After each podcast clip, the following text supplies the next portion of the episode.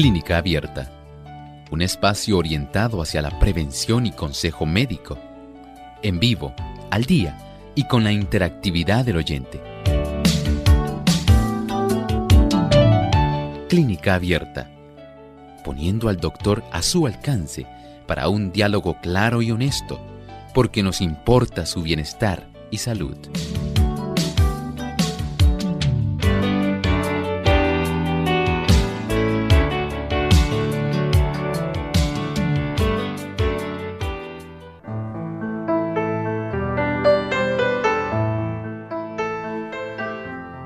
Buenos días y bienvenidos aquí a Clínica Abierta. Saben ustedes, el tema de hoy resulta sumamente interesante. ¿Qué relación tiene la poliposis familiar con el desarrollo de tumores cerebrales? Bueno, ese es nuestro tema en el día de hoy y deseamos que usted pueda mantenerse enlazado para que pueda disfrutar el desarrollo de este tema.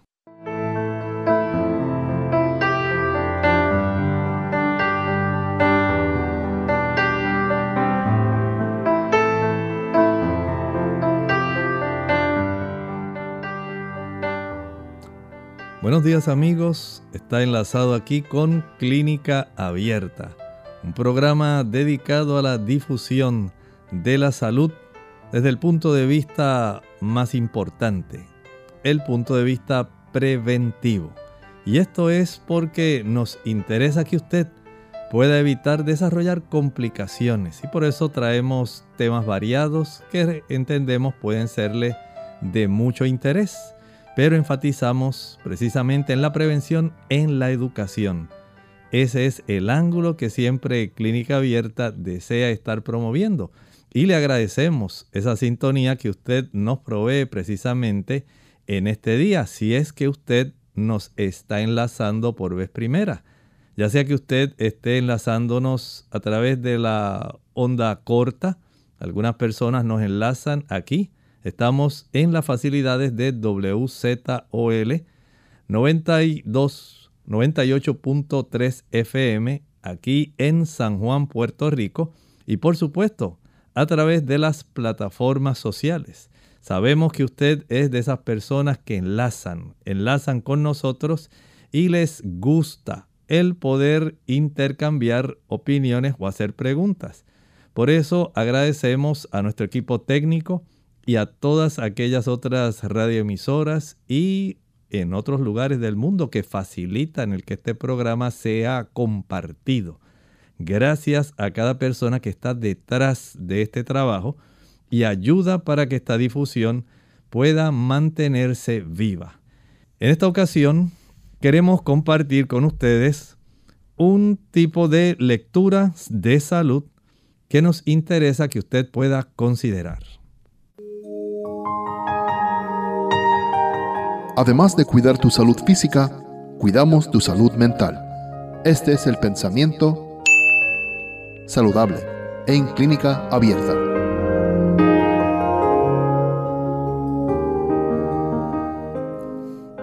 Dios nos ha dotado de cierto caudal de fuerza vital. Nos ha formado también con órganos adecuados para el cumplimiento de las diferentes funciones de la vida y tiene dispuesto que estos órganos funcionen armónicamente si conservamos con cuidado nuestra fuerza vital y mantenemos en buen orden el delicado mecanismo del cuerpo, el resultado será la salud. Pero si la fuerza vital se agota demasiado pronto, el sistema nervioso extrae de sus reservas la fuerza que necesita y cuando un órgano sufre perjuicio, todos los demás quedan afectados. Cada uno de ustedes, al igual que yo, tenemos cierto grado, cierta cantidad de energía vital que ha sido provista por el Señor nuestro Creador. Y Él pretende que nosotros podamos administrar adecuadamente esa cantidad de fuerza vital. Sí, es cierto que los alimentos nos ayudan en los procesos de reparación, en los procesos de mantenimiento para que podamos tener esa energía que necesitamos para cumplir todas las funciones de la vida. Pero en realidad Dios, además de eso, nos ha provisto de ese caudal adicional básico de energía que nosotros debemos saber administrar de una manera que sea apropiada. No podemos menospreciarla. Hay personas que agotan esas energías utilizando algunos productos que dañan los mecanismos para que el cuerpo pueda disponer adecuadamente en los procesos metabólicos de aquellas capacidades que Dios nos ha dado. En nosotros abusar de nuestro cuerpo, acostándonos tarde, ingiriendo productos que minan nuestra fortaleza, el alcohol, el tabaco, el café, el chocolate, las drogas, heroína, cocaína, marihuana, fentanilo, crack. Hay tantas cosas que logran socavar la capacidad de nuestro cuerpo en manifestar un despliegue adecuado de energía. Lo que hacen es destruir esa capacidad. Por lo tanto, sea sabio. No permita que de su cuerpo se vaya agotando ese gran caudal que usted está utilizando constantemente aunque se repone mediante el alimento que consumimos, usted puede deteriorarlo. Y ese no es el deseo. No es el punto, así que usted sea sabio. Deseamos que usted pueda ser beneficiado, no que entre en un grado de perjuicio que le pueda resultar adverso. Por lo tanto, solicitamos que usted con mucha sabiduría disponga de este caudal de energía.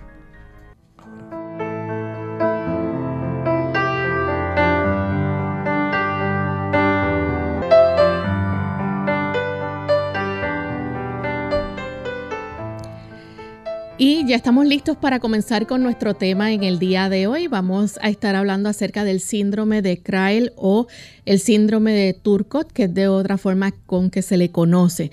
Doctor, ¿en qué se basa este síndrome? Bueno, esto es un síndrome raro. En realidad, no muchas personas lo padecen. Pudiéramos decir que aproximadamente unas 150 personas sufren este tipo de situación donde está esa adenomatosis o poliposis adenomatosa familiar, poliposis adenomatosa familiar, a la misma vez que se manifiestan ciertos tumores en el sistema nervioso central. Y aunque es una condición rara, es una condición que aflige a algunas personas.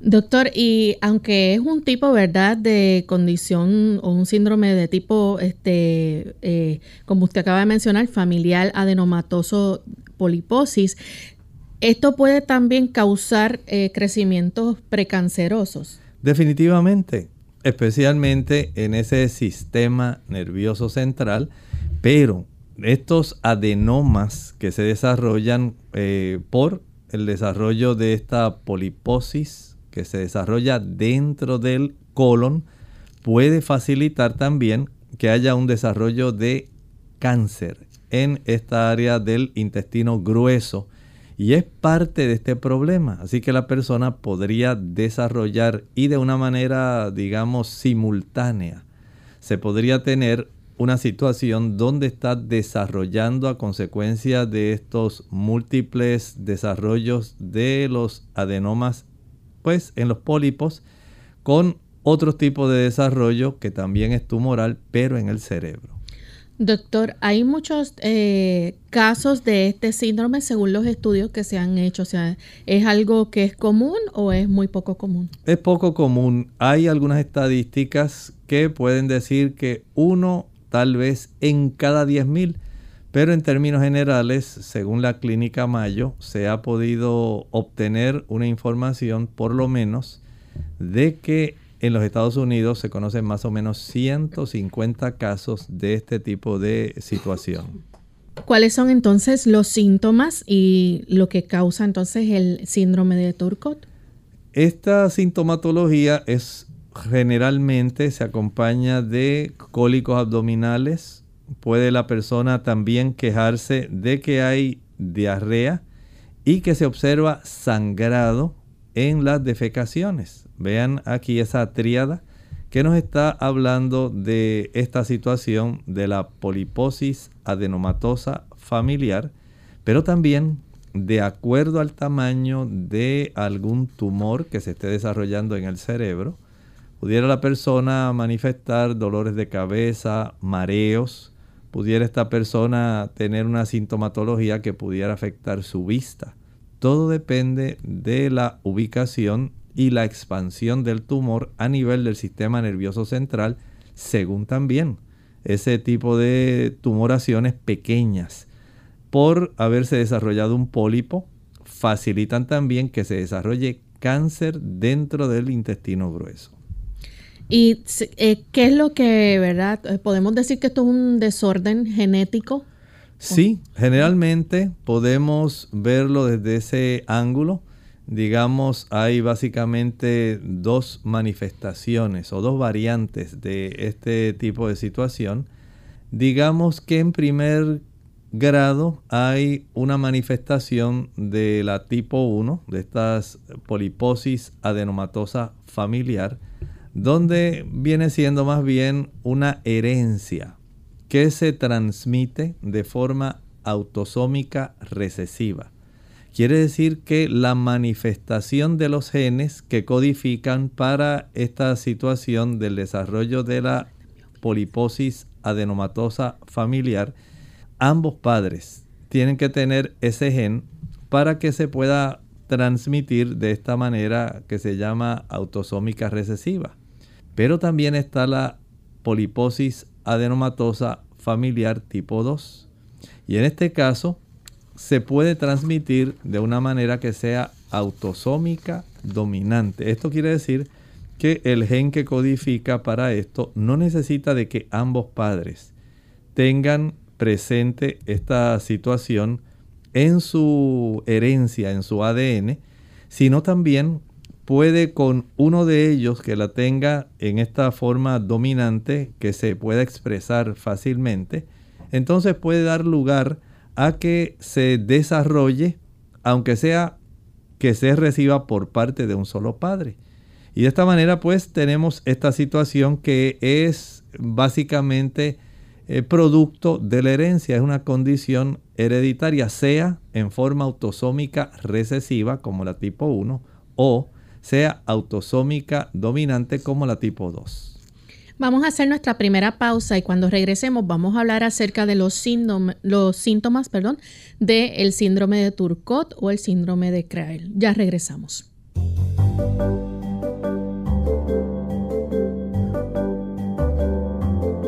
Prevención es salud. Infórmate y aprende.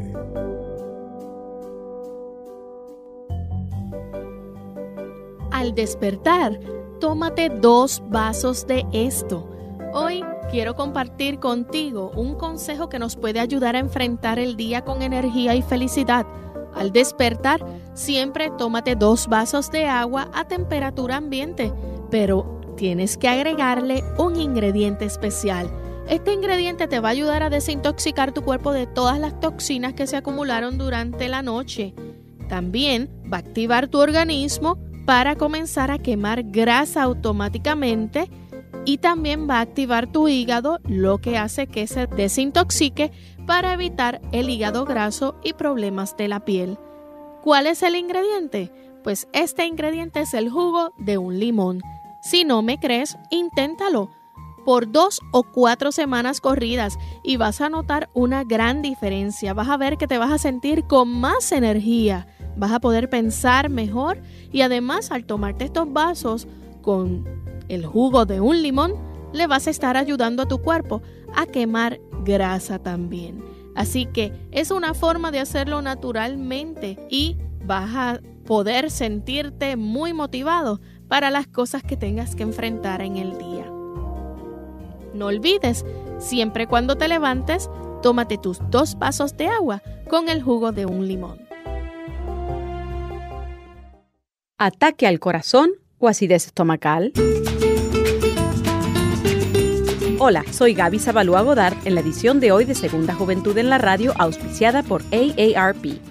Fuertes dolores en el pecho pueden asustar a cualquiera, básicamente por estar tan relacionados a los síntomas de un ataque al corazón. Según estudios, uno de cada cinco adultos en Estados Unidos ha visitado o conoce a alguien que haya visitado una sala de emergencia por este motivo. Sin embargo, muchos de los malestares en el pecho pueden ser síntomas de otras enfermedades no relacionadas con el corazón. Por ejemplo, los síntomas de reflujo gastroesofágico son muy parecidos a los síntomas de un ataque al corazón. Este malestar, que empieza con un ardor en el centro del pecho causado por jugos gástricos que van desde el estómago al esófago, pronto se convierten en un temido reflujo gastroesofágico, que es el estado más avanzado de una persistente acidez estomacal. Se estima que en este país más de 6 millones de hispanos sufren de esta enfermedad, pero la falta de información sobre las diferencias entre el reflujo y los ataques del corazón pueden ocasionar momentos de pánico en el paciente y culminar con la ida al hospital. En esos casos visita a tu médico para determinar la causa de tus síntomas, ya que el reflujo crónico, al no ser tratado a la brevedad, puede derivar en condiciones más serias. El patrocinio de AARP hace posible nuestro programa. Para más información, visite www.aarpsegundajuventud.org.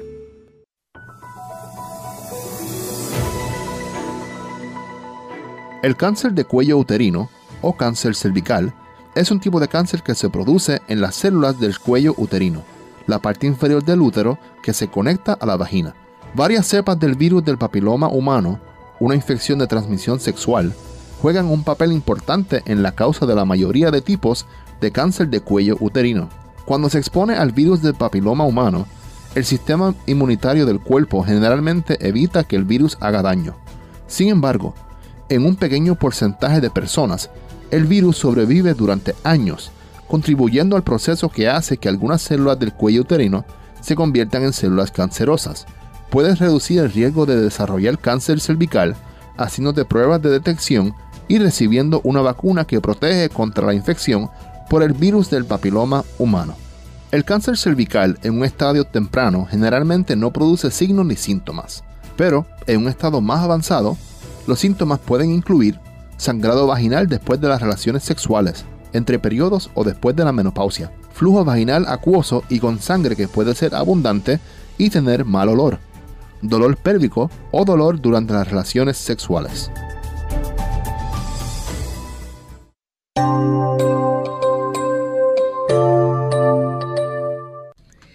Estamos de vuelta en Clínica Abierta, amigos. Hoy estamos hablando acerca del síndrome de Turcot y para aquellos amigos que nos sintonizaron un poco más tarde, esto es una enfermedad prácticamente genética, un poco rara, ¿verdad?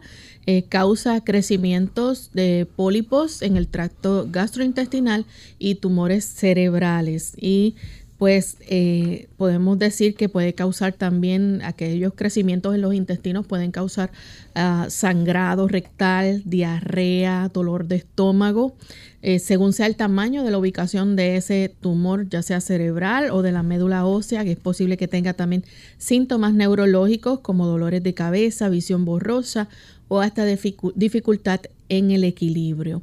Doctor, pero ¿cuáles son los síntomas, verdad, que podemos eh, caracterizar o destacar en este síndrome de Turcot?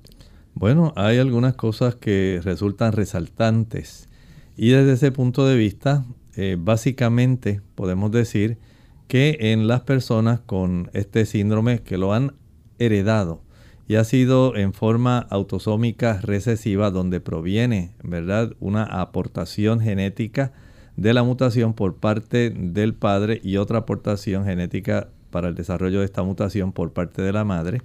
Entonces hay más oportunidad de que este tipo de poliposis se torne más bien cancerosa. Hay una probabilidad más grande de que este tipo de poliposis tipo 1 se desarrolle eh, y, de, y se desarrollen más estos cánceres, mientras que aquellos que heredaron de un solo padre en forma dominante el gen que codifica para el desarrollo de la poliposis adenomatosa familiar, estos más bien van a desarrollar múltiples pólipos.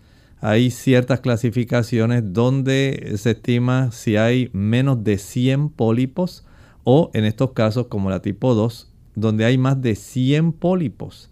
De esta forma puede desarrollarse la presencia de estas estructuras que, como estábamos hablando, se desarrollan dentro del intestino grueso.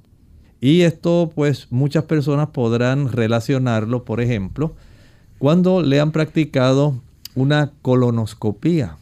Si usted ha llegado a esa edad, digamos de los 60 años, 55, si hay antecedente en su familia, donde tal vez a su padre se le practicó alguna biopsia y resultó positiva para algún tipo de cáncer en el colon, y a usted se le está también haciendo este tipo de estudio. Es probable que usted se haya asombrado que el gastroenterólogo le haya dicho, bueno, le extrajimos para biopsia un pólipo. Un pólipo era pequeño, pero piensa en esta persona, no tiene un pólipo. Generalmente son muchos pólipos y en algunos casos, como estábamos hablando en la poliposis adenomatosa familiar, más de 100 pólipos. Y los pólipos son crecimientos que, aunque generalmente se calculan, se miden en milímetros. Esto va a determinar en cierta forma, de acuerdo al ancho y al alto, va a determinar cuán sospechoso se torna para cáncer. Y ya la simple presencia de estas estructuras, al practicarse la colonoscopia, le indica al gastroenterólogo que pudiera haber una gran probabilidad de cáncer. En este caso, en la poliposis adenomatosa familiar tipo 1 es casi seguro que la persona, aunque tiene menos de 100 pólipos, va a tener un cáncer de colon. Mientras que en la poliposis adenomatosa familiar tipo 2, que se recibe por herencia en forma autosómica dominante, básicamente es muy poco probable, pero sí hay por la gran cantidad, generalmente más de 100 pólipos dentro del trayecto del colon. Usted piensa en eso. Y usted de colon más o menos lo que tiene son tres pies, cuatro pies de colon, como mucho. Pero que ahí hayan más de 100 estructuras formaditas. Piensen en ese gastroenterólogo asombrándose al ver tantas formaciones y tratando de seleccionar voy a biopsiar esta, voy a biopsiar esta otra, esta me parece más sospechosa. Y la cantidad entonces de biopsia que él tendrá que tomar de manera representativa para cerciorarse de que la persona en efecto está desarrollando una lesión preocupante que pudiera desarrollar un cáncer de colon. Doctor, ¿y esto es algo que puede comenzar a una edad temprana? Sí, esto puede en algunos casos manifestarse antes de los 40, años, pero en la mayor parte de las personas en esa etapa de adulto joven, ya de los 40 años en adelante, es cuando más tiende a manifestarse. Así que esto pone ya de relieve la importancia de nosotros conocer, aunque esto ocurre de manera rara, esporádica. Pero nos indica que hay condiciones que afligen a la humanidad y que son comunes, aunque se desarrollen en diversas partes del mundo. No podemos decir que hay un antecedente específico porque es europeo, no podemos decir porque es africano, porque es eh, indígena, autóctono. No existe una relación directa en cuanto a eso, o porque la persona provenga de tal etnia, tampoco. Sencillamente, solamente tener ese antecedente de que a través de la herencia, a través del ADN, usted lo recibió de manera recesiva, porque recuerden que es genético esta enfermedad, o en una forma autosómica dominante. Y de esa manera entonces sabemos que las personas que desarrollan y que han sido constatadas en diversos tipos de investigaciones y estudios que se han publicado, donde ha reflejado, como dije al principio, que cerca de 150 personas son las que hasta el momento han sido diagnosticadas con esta condición. Doctor, quiere decir que entonces las personas que tienen el síndrome de Turcot tipo 1 pueden desarrollar entonces eh, cáncer de colon, pero entonces las que tienen el síndrome de Turcot tipo 2, que tienen probabilidades entonces de tener poliposis adenomatosa familiar, estos pólipos intestinales, ¿qué pueden causar en los pacientes? Hay algunas señales y síntomas, signos y síntomas que van a estar siendo manifestados y que constituyen parte del cuadro clínico en estos casos. Por ejemplo, la persona se puede quejar, Lorraine, de dolor abdominal. Ahí tenemos parte de este cuadro. También se puede manifestar o diarrea o estreñimiento. Así que puede ir de cualquiera de ambos polos. Parecen y son polos opuestos, pero la persona puede manifestar uno o el, otro. Así que tiene el dolor abdominal acompañado de diarrea o estreñimiento, al igual que puede eh, manifestarse, como estábamos mencionando hace un momento, el sangrado rectal y puede manifestarse también pérdida de peso. peso. Esto es parte del cuadro, si usted junta estos signos y síntomas, ya tiene una idea bastante certera de que además de este cuadro clínico, la presencia de estos pólipos que solamente a través del colonoscopio, que es el instrumento que se va a insertar a través del recto, puede ser un colonoscopio rígido que ya prácticamente no se utiliza tanto, resulta bastante incómodo, o el colonoscopio flexible, es mucho más delgadito, no es rígido, tiene el aditamento de la cámara y el aditamento para tomar biopsias. Y de esta manera entonces el médico a la misma vez que está observando la situación de las paredes del colon, la presencia de estos eh, tipos de pólipos y especialmente lo numeroso, la cantidad. Recuerden que normalmente lo que se puede encontrar es cero o un pólipo, dos pólipos, pero estas personas en la tipo 1 tenemos, puede llegar un poco menos de 100, pueden ser 70, 50, 25, lo cual no es común. Pero ya cuando está la poliposis adenomatosa familiar que cursa más con el desarrollo de este cuadro de dolor abdominal, diarrea o estreñimiento, pérdida de peso, sangrado, entonces ya se pueden observar a veces hasta mucho más de 100 y créanme que en realidad algunos de ellos pueden rayar muchísimo más alto, cercano a las mil formaciones. Así que son cosas asombrosas, son curiosas, pero son reales. Doctor, y las personas, por ejemplo, que tengan síntomas de tumores cerebrales o de la médula espinal, ¿verdad? Este, ¿Qué síntomas puede causar esto en el cuerpo?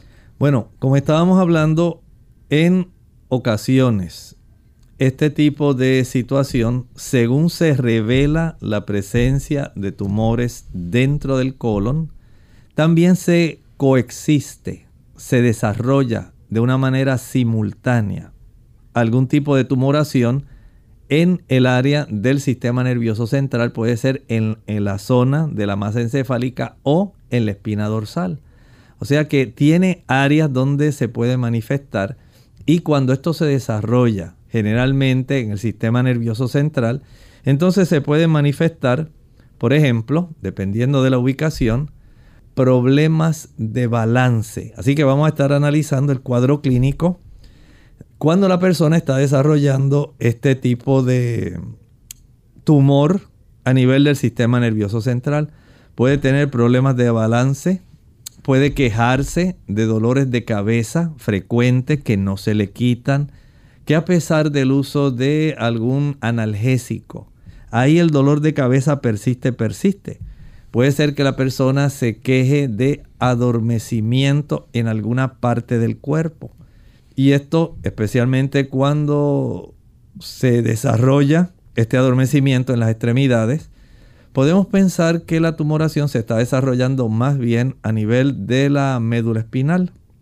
Puede también desarrollar náuseas o vómitos, que nos indica más el tronco encefálico, que hay una compresión, un desarrollo anormal en esa zona. Pueden ser convulsiones. Las convulsiones nos indican más en el área de la corteza de nuestro sistema nervioso central. Problemas visuales que nos hablan más de áreas que pueden ser en la región occipital o pueden ser cerca de la zona de donde tenemos la pituitaria. Ahí tenemos otra situación. Pueden desarrollarse también, también problemas visuales y o debilidad en diversas partes del cuerpo. Así que dependiendo de la ubicación, en algunos de estos pacientes concomitantemente, juntamente con el desarrollo de tumor en el área del colon, como si fuera poco, estas personas también tienen desarrollos tumorales dentro del sistema nervioso central, ya sea en la región del encéfalo o en la médula espinal. Bien amigos, vamos a hacer entonces nuestra segunda y última pausa. Al regreso vamos a seguir hablando sobre este tema y si ustedes tienen preguntas también las pueden compartir con nosotros. Regresamos en breve. Los beneficios de la vitamina B2 o riboflavina. Esta vitamina hidrosoluble es vital para el crecimiento e importante en la reproducción celular y ayuda a producir glóbulos rojos sanos. Mantiene además la buena salud de la piel, las uñas y el cabello. Incluso es muy probable que ayude a la memoria, ya que las personas mayores que tienen niveles normales de vitamina B2 mantienen vivos sus recuerdos.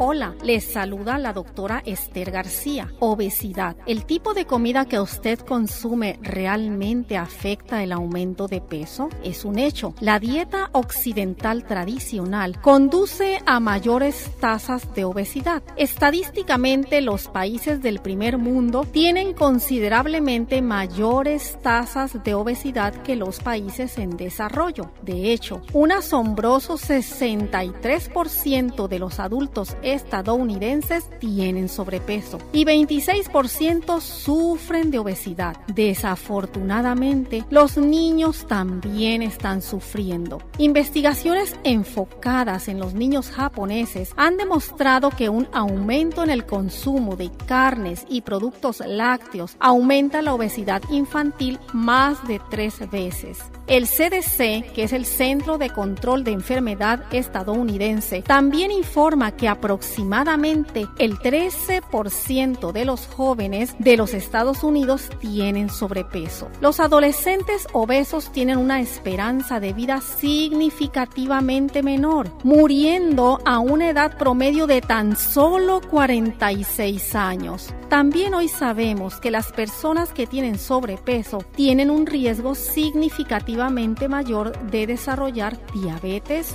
cáncer, enfermedades cardíacas, derrames cerebrales, hipertensión arterial, osteoartritis y otras enfermedades potencialmente graves. Ahora reflexionemos en esto. Las investigaciones respaldan la Biblia. Al caer cautivos el antiguo profeta de la Biblia, Daniel, y sus tres amigos pidieron legumbres, que no es otra cosa que alimentos de la tierra, cosas crecidas por semillas para comer y agua para beber. Como resultado, él y sus amigos, al ser puestos a prueba por el rey, se encontraron diez veces más inteligentes que el resto de los cautivos. Qué bien haríamos en seguir el consejo que siguió el profeta Daniel, que encontramos en Daniel capítulo 1 y el versículo versículo 8, propuso en su corazón no contaminarse con la comida del rey.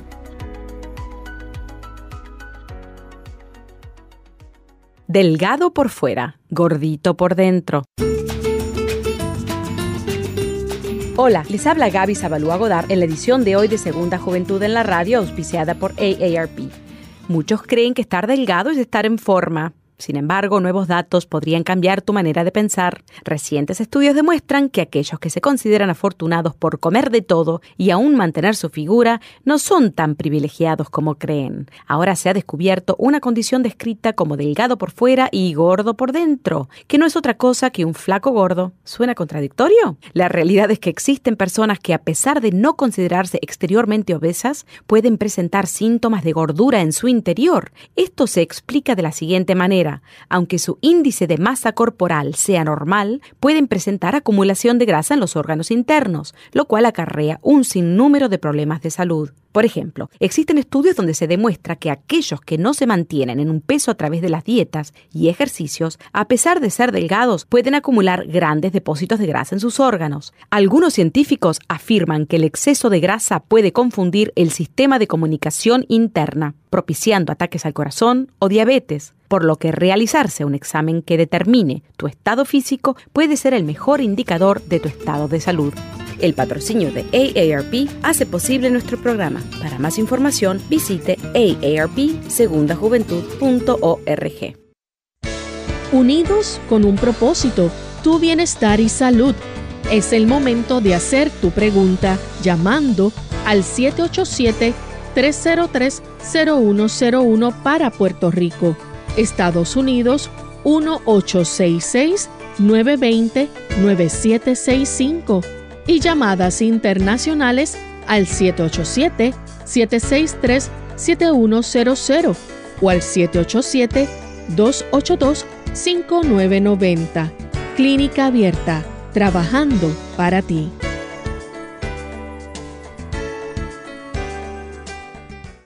Clínica Abierta. Ya estamos de vuelta en Clínica Abierta, amigos, y hoy estamos hablando acerca del síndrome de Turcot. Y queremos entonces seguir compartiendo con ustedes más información sobre este síndrome. Antes de la pausa, el doctor nos hablaba, ¿verdad?, de cómo esto se puede manifestar también en tumores cerebrales o de la médula espinal, causando, ¿verdad?, un efecto en el sistema nervioso del cuerpo con diversos síntomas como problemas de equilibrio, dolores de cabeza, entumecimiento, náuseas, vómitos, convulsiones, problemas de visión y debilidad en diferentes partes del cuerpo. Hay otros tumores y que se pueden manifestar y también algunos problemas en la piel. ¿Es así, doctor? Así es, o sea que el desarrollo del tumor a nivel del eh, intestino grueso y o a nivel del sistema nervioso central, que dijimos generalmente coexisten, se desarrollan simultáneamente, puede haber otros tipos, como por ejemplo el astrocitoma. Estamos hablando ya de nuestro sistema nervioso central, de esas células que ayudan a dar apoyo dentro de nuestro sistema nervioso a las neuronas, los astrocitos. También hay otras células ahí que pueden sufrir cambios y estímulos para desarrollar tumores. Son los glioblastomas. Se desarrollan de la glía, otro tipo de células que tenemos dentro de nuestro sistema nervioso central. Y estos tipos de tumores lo que nos están diciendo es que prácticamente el desarrollo de múltiples situaciones se pueden entonces empeorar porque ya no es solamente el desarrollo de algún tipo de cáncer a nivel del intestino grueso, sino también que dentro del sistema de nuestro sistema nervioso central pueden desarrollarse otras situaciones que pueden resultar muy preocupantes y dentro del cuerpo en general pueden desarrollar otros problemas. Piense por ejemplo si es a nivel de la médula espinal, puede desarrollarse un meduloblastoma Puede desarrollarse también otra condición que puede afectar eh, el sistema nervioso, especialmente en la zona de nuestra espina dorsal. Ahí se pueden desarrollar también una línea de células que pueden ser anormales que da lugar a otro tipo de tumor. Se llama ependimoma. Ahí hay otra situación.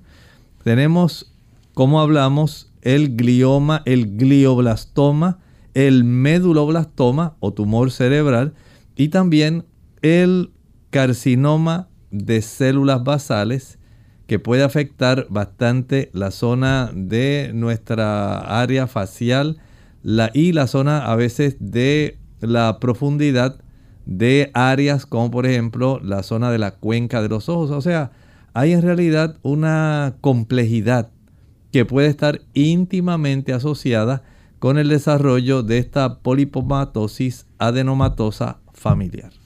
Tenemos a Marisabel desde Honduras. Bienvenida, Marisabel. buenos días y gracias por su programa. Eh, quise llamar porque en esta iglesia presentamos un caso de una joven. Ella tenía 20 años, pero su apariencia física era como de una niña de 11. Entonces sí le habían diagnosticado poliposis familiar. No sé si específicamente con este diagnóstico que usted menciona hoy, pero sí tuvimos la oportunidad de operarla y fue increíble, pero en cuestiones de meses se desarrolló, se formó todo su cuerpo y demás. Y ella se fue para su lugar, pero nos viene la pregunta si esta si estos pólipos que le salieron en su intestino pueden volver a surgir, porque son personas que viven en aldeas, en campos. Entonces también, eh, no sé cómo uno podría, ¿verdad? Eh, poder saber si se le está desarrollando en su cerebro, algo, porque no, no se le diagnóstico específicamente con un diagnóstico tan, ¿verdad? tan claro como que usted explica, pero ¿cómo uno podría saber si las cosas van bien? Muchas gracias.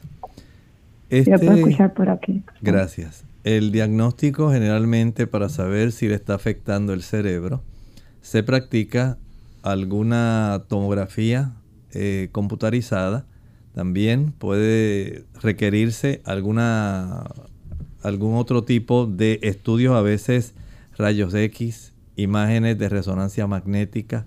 Puede requerirse, además de esto, ¿verdad? Eh, y que es bastante útil, eh, corroborar siempre con la colonoscopía y las biopsias. Pero hay pruebas que son genéticas. Si usted quiere saber de manera específica si esa joven tenía esta situación, pues se hacen pruebas de DNA o ADN y esto ayuda para ir eh, desarrollando un proceso donde se relacione con alguna posible herencia. Entonces habría que indagar si esto existe en el padre, si existe en la madre, si existe en ambos. Ya es una labor un poco más investigativa, pero eh, contestando directamente así a su inquietud, si se desea saber si a nivel de su sistema nervioso central hay algún desarrollo tumoral, pudiera manifestarse el cuadro clínico que estábamos hablando. Si ella presenta lo que estábamos mencionando, problemas de balance, dolor de cabeza, algún tipo de adormecimiento en las manos, extremidades, náusea, vómitos, eh, convulsiones, problemas visuales, debilidad en sus extremidades, pues se facilita más que el médico pueda ordenar rayos X, alguna imagen de resonancia magnética o alguna tomografía computarizada. Bien, necesitamos. Entonces ahora, Marisabel. Bueno, continuamos entonces con la próxima llamada, clase Gelda. Ella se comunica de la República Dominicana. Adelante, Gelda. Buenos días para ustedes. Dios les bendiga, doctor Elmo que le siga dando sabiduría, inteligencia y salud para ayudarnos. Gracias. Doctor, a mí me practicaron una endoscopía y una sono. Creo que así es que se dice, doctor. Eh, el procedimiento es un antro de dos pólipos en recto. Diagnóstico clínico gastropatía eritomatosis. PD pólipo el servir en recto. Descripción macrocópica. Un antro que recibe dos segmentos de tejido blandísimo que mide desde 0,3 m cm. Dos pólipos de recto se recibe un fragmento de tejido elástico que mide 0,3 mc, descripción microscópica. La sección histológica muestra tejido del estómago tapizada por epitelio eh, cilíndrico, simple con inflamación, cilíndrico simple, con inflamación marcada en la lámina propia de, se, dispone inflamación agregado infoide en la, en la tensión por positiva para los basílicos eh, y los cobaltes piroides. La sección microscópica, muestra tejido de, colon con lesión polidea laminado, laminado por epitelio cilíndrico simple que se dispone de formación glandular, tuve, tubulares, lateradas, sobre una lámina, sobre dos tejidos fibroconectivos, con vaso sanguíneo conjectivo. Entonces, no le voy a decir el diagnóstico para que usted me diga su diagnóstico a lo, a lo entendido, doctor. Muchísimas gracias. Muchas gracias. Le escucho por teléfono y por radio. Muchas gracias. Mire, ahí por lo menos está en la patología eh, dando la lectura de dos diferentes biopsias. Una que le hicieron en su estómago, la otra a nivel de su eh, intestino grueso, eh, del colon. Y por lo menos hasta donde alcancé a comprender la región, la biopsia de la muestra que se tomó del estómago presenta que hay bastante zona eh, enrojecida, zona inflamada y que tiene el helicobacter positivo, o sea que tiene la presencia de ese microorganismo que pudiera estar dándole eh, algunas incomodidades. Sin embargo, en la última que leyó no pude eh, discernir que hubiera algún tipo de cambio en el pólipo que pudiera resultar preocupante. No sé si usted tendrá la, el diagnóstico final que el patólogo haya puesto respecto a la última. Y eso pues podría dar un poco de información adicional porque siempre es útil saber eh, el diagnóstico final del patólogo porque está viendo el corte histológico, por lo menos en la descripción del epitelio del colon, el epitelio cuboidal, cilíndrico, perdón, con la lámina propia no nos da señales de que haya algún tipo de formación o algo que pueda tornarse más bien displásico. Así que por la información que comprendí, no puedo decir que tenga alguna, algún tipo de tejido que pueda ser preocupante a nivel del colon. Pero si usted tiene la lectura y la quiere dar, pues con mucho gusto también le podríamos ayudar. Bien, continuamos hablando entonces sobre los síntomas, ¿verdad? Eh, eh, otros hemos hablado acerca de los síntomas en cuanto a, los tumores cerebrales, hemos hablado de otros problemas como problemas también en la piel. Eh, doctor, en cuanto a diagnóstico y pruebas que se llevan a cabo, ¿cómo es diagnosticado este síndrome de Turcot? Bueno, sí sospechamos la presencia de algún tipo de tumoración en el sistema nervioso central o en la médula espinal. Se eh, practica entonces, eh, digamos, imágenes de rayos X, se practican eh, resonancias magnéticas o tomografías computarizadas. También es muy útil la colonoscopía para determinar la presencia de los pólipos en sí, según están ubicados, la cantidad, el tamaño, tomar la biopsia, que es una parte importante en esto, si se desea un diagnóstico mucho más certero. Entonces, el hacer pruebas genéticas de ADN puede resultar bastante práctico para tener una precisión respecto al diagnóstico y por supuesto en cuanto al tratamiento.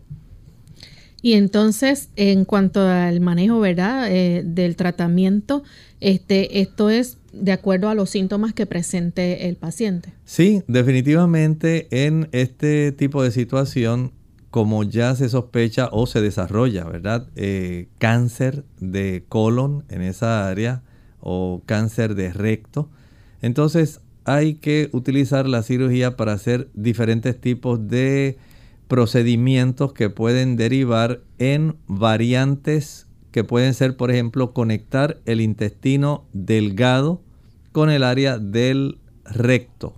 Así que se practica ahí una ileoproctostomía.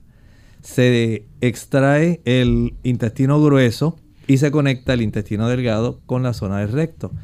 En otros casos se puede conectar el intestino delgado con el abdomen y ahí se desarrolla o se practica una ileostomía. Se corta el intestino grueso. Recuerde que está lleno de pólipos y la presencia de estos pólipos tiene un gran potencial. pudiéramos decir que en algunos casos entre el 80 y el 100% de probabilidad en que usted desarrolle cáncer de colon, porque está desarrollando múltiples lesiones. En algunos casos pueden ser menores, menos de 100 lesiones en otros más de 100 lesiones y pueden ser 400, 500, muchísimas. Si el médico se preocupa cuando se practica una muestra de tejido, una biopsia que le hacen la colonoscopia y se encuentra uno o dos, imagínese usted una persona que tiene tanta cantidad. Por supuesto, entonces, para evitar el desarrollo, porque la probabilidad es tan alta que hay que extirpar hay que remover el intestino grueso y pudiera practicarse entonces una ah, conexión entre el intestino delgado y el ano. Entonces se hace una anastomosis ileoanal. Y así, por supuesto, hay otra serie de eh, conexiones que se pueden hacer.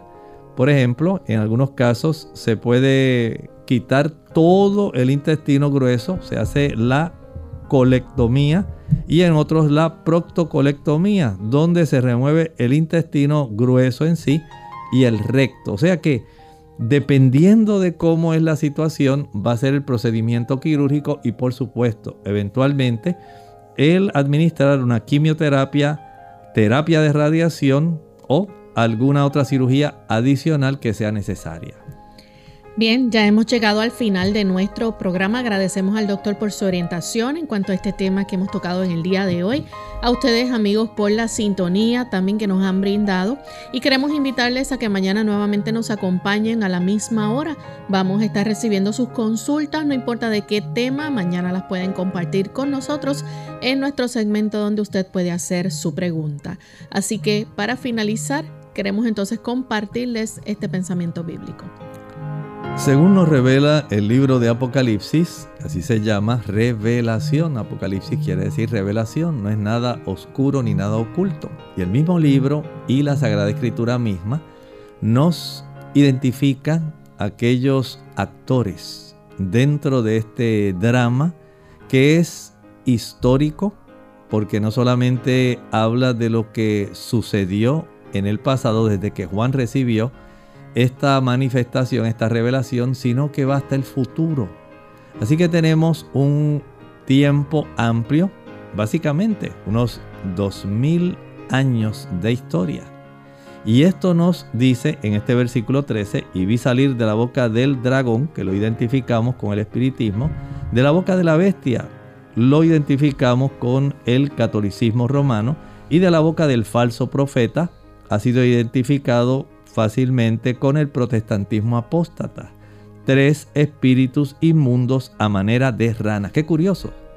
Salen de la boca y son espíritus inmundos. Quiere decir que el engaño de estos tres actores en este drama profético, según se ha podido identificar por diversas, diversos estudios bíblicos y, e incluso muchos reformadores, se coinciden en que estos actores, mediante su promulgación de leyes, mediante su influencia, son capaces de engañar, dice aquí, a todo el mundo.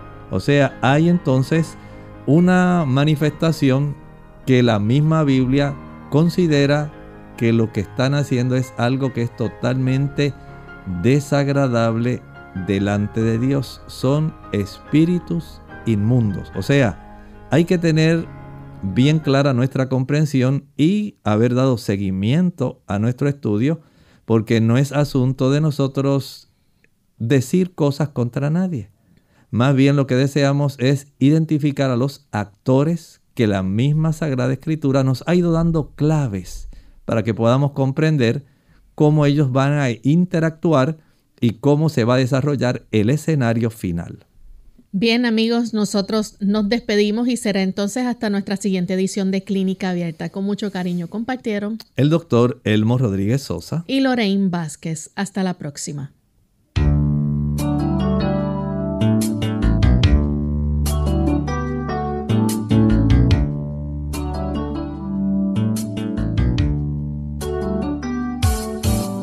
Clínica Abierta.